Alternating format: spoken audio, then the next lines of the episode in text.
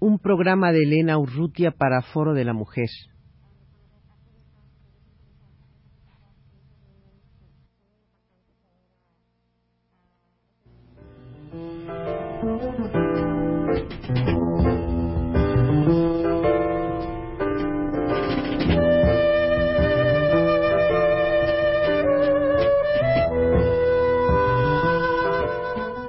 Foro de la Mujer.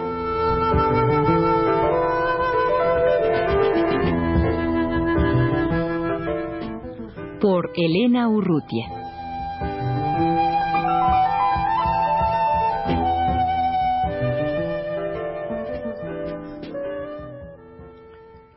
La Unidad de Comunicación Alternativa de la Mujer de Lilet acaba de enviar el número 15 de su colección Comunicación Alternativa de la Mujer. Este número 15 está dedicado a La Mala Vida, revista feminista de, Venezuela, La Mala Vida que tiene el subtítulo Solo quien conoce la mala vida puede vivir la buena. En esta colección que tiene por objetivo promover y transferir experiencias de comunicación alternativa de la mujer en América Latina, han sido presentados eh, los siguientes números. Mulerío, es un diario feminista de Brasil, María Liberación del Pueblo, una revista hecha en Cuernavaca, México, Nueva Mujer en el Ecuador, FEM en México, ISIS, el Boletín Internacional de ISIS en Italia, Club Mencia, programa radial de Radio Enriquillo en República Dominicana, La Causa de las Mujeres, un, programa radial de Radio Educación México, La Mujer en el Mundo, la página diaria del periódico El Día en México, La Mujer, el suplemento diario del periódico El Tiempo argentino, La Tribuna, el Boletín Internacional del Centro de la Tribuna, La Barra de Mujeres, un programa radial en Radio Educación México, Publicaciones Alternativas de la Mujer en América Latina, Colectivo Venceremos, Tres Experiencias México, en la Red Radiofónica de Mujeres de América Latina, y La Mala Vida, esta última revista que tiene el número 15, que es una revista feminista de Venezuela. En la introducción, las autoras eh, de la revista La Mala Vida dicen, pero ¿qué es la mala vida? La de los nightclubs, la de Ramón Apetra, la que pensamos cambiando el pañal del bebé mientras se calienta el tetero, podría ser también la que inventamos para cambiar el orden establecido. La mala vida es una publicación feminista alternativa de mujeres y para mujeres, cuyo primer número salió en mayo de 1984 y en estos momentos está en preparación el octavo. De acuerdo a la experiencia de las otras publicaciones alternativas de mujeres en Venezuela, el hecho de haber podido mantenerse hasta la fecha constituye un éxito no solo en el contexto venezolano, sino también en el latinoamericano. Uno de los factores del éxito de la mala vida es el de haber logrado ser, tanto en el contenido como en la parte gráfica, lo que en el primer editorial el comité de redacción se propone. Dicen, deseamos de todo corazón que cada número esté hecho con mucho humor y trate de alejarse lo máximo permisible de la tentación de convertirse en un muro pleno de ladrillos de lamentaciones.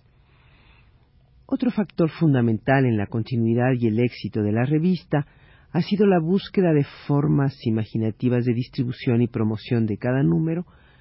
así como la estrecha relación y participación del Comité de Redacción en la Coordinadora Nacional de Organizaciones No Gubernamentales de Mujeres. Esta La Mala Vida, una publicación libre y de mujeres, como se define, em, hablando de desarrollando una primera parte que sería prensa alternativa de mujeres en Venezuela, eh, se establece que en 1848, cuando triunfó la revolución socialista de Luis Blanc, apareció La Voz de las Mujeres, la primera publicación feminista de la que se tiene noticia. Desde entonces y hasta ahora, asaltos en algunos países y con mayor constancia en otros, las mujeres dicen hemos editado publicaciones exclusivamente de mujeres, quizás por las mismas razones que en 1848 tuviera Eugenia Niboguer sostener un espacio en el cual las mujeres podamos solicitar la igualdad o expresarnos sobre cualquier asunto sin censuras de las editoriales masculinas, en las cuales nuestras opiniones son cortadas, censuradas, o lo que es más frecuente, publicadas en medio de un montón de artículos que sostienen el punto de vista contrario al de la autora del artículo feminista y que incluso pueden ir firmados por mujeres con el mismo punto de vista de los hombres que controlan la redacción. En Venezuela el primer antecedente en materia de prensa hecha por mujeres y dirigida a las mujeres fue la revista Nos Otras, dirigida por Luisa Martínez Méndez, quien la funda en 1927 y la mantiene por 17 años. A esa experiencia siguió la página que cada miércoles Carmen Clemente Travieso y un grupo de mujeres de la Unión Nacional de Mujeres publicaba en el diario Ahora y que se titulaba Cultura de la Mujer. Se publicó desde 1937 hasta 1948. Respecto a la historia íntima de las mujeres de la mala vida, eh, dicen las autoras eh, que frecuentemente cuando relatamos en público la breve historia de las publicaciones de mujeres en Venezuela que acabamos de narrar, la gente se extraña de dos cosas. Los nombres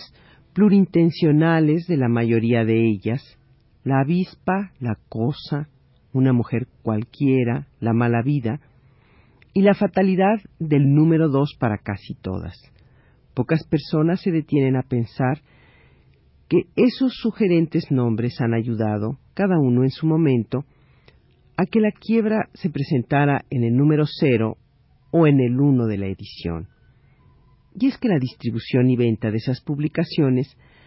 las hacemos a contramano del mercado tradicional que supone que prensa femenina, entre comillas, es sólo ronda,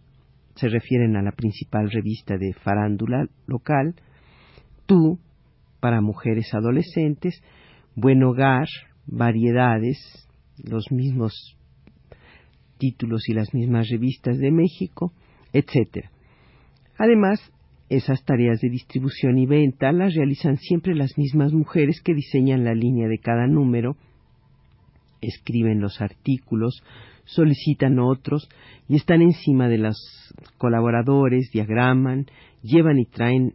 a los levantadores de texto, van a la imprenta, revisan galeras, etcétera, etcétera, al mismo tiempo que, como mujeres jefas de hogar o no, atienden al trabajo remunerado si lo tienen y el muy arduo trabajo doméstico. A todas esas dificultades para hacer, distribuir y vender cada número se agrega ineluctablemente la nociva costumbre venezolana, y se preguntan será solo venezolana, de, de, solicitar que la prensa alternativa se regale, cuando la lógica y la conciencia sobre los asuntos alternativos tendría que conducir a la actitud contraria, pagarla siempre. Nadie le pide en Venezuela a la familia Otero, que es la propietaria del diario El Nacional, a Marcel Granier, que es el presidente y copropietario del Diario de Caracas, a Luis Teófilo Núñez, que es el propietario y director del Universal, o a los Capriles o a los de Armas, propietarios de dos cadenas de diarios y revistas que regalen su periódico. Sin embargo, sí se le exige a los grupos de vecinos, de ecologistas, de militantes de izquierda y de mujeres que lo hagan justamente a quienes se empeñan en sacar contra viento y marea información especializada sobre temas que los grandes diarios obvian o ven de reojo. Para nosotras, dicen las autoras, las mujeres de la mala vida, la experiencia que comenzamos el 18 de mayo de 1984 en la hoy desaparecida galería La Conjura de los Necios, las galerías suelen compartir la suerte de sobrevivencia de las publicaciones feministas, ha sido extraordinaria. Más por lo que ha logrado despertar a su alrededor que por su situación económica, la cual es, sin embargo, mejor que la de todas las publicaciones feministas anteriores. A un año ya de publicada, de aparecida esta revista, ahora la Unidad de Documentación Alternativa de la Mujer, el ILET, eh, saca dentro de su colección Comunicación Alternativa de la Mujer este número 15 dedicado a la mala vida en el que hace una presentación de esta revista venezolana, así como ha venido haciendo con los 14 números anteriores de las diferentes eh, revistas, publicaciones, eh, programas radiofónicos que se producen en América Latina eh, referidos todos a la mujer y como una forma de comunicación alternativa.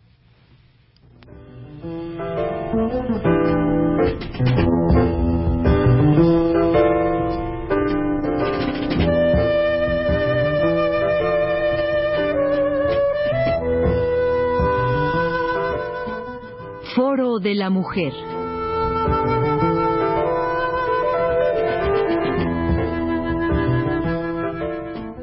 por Elena Urrutia.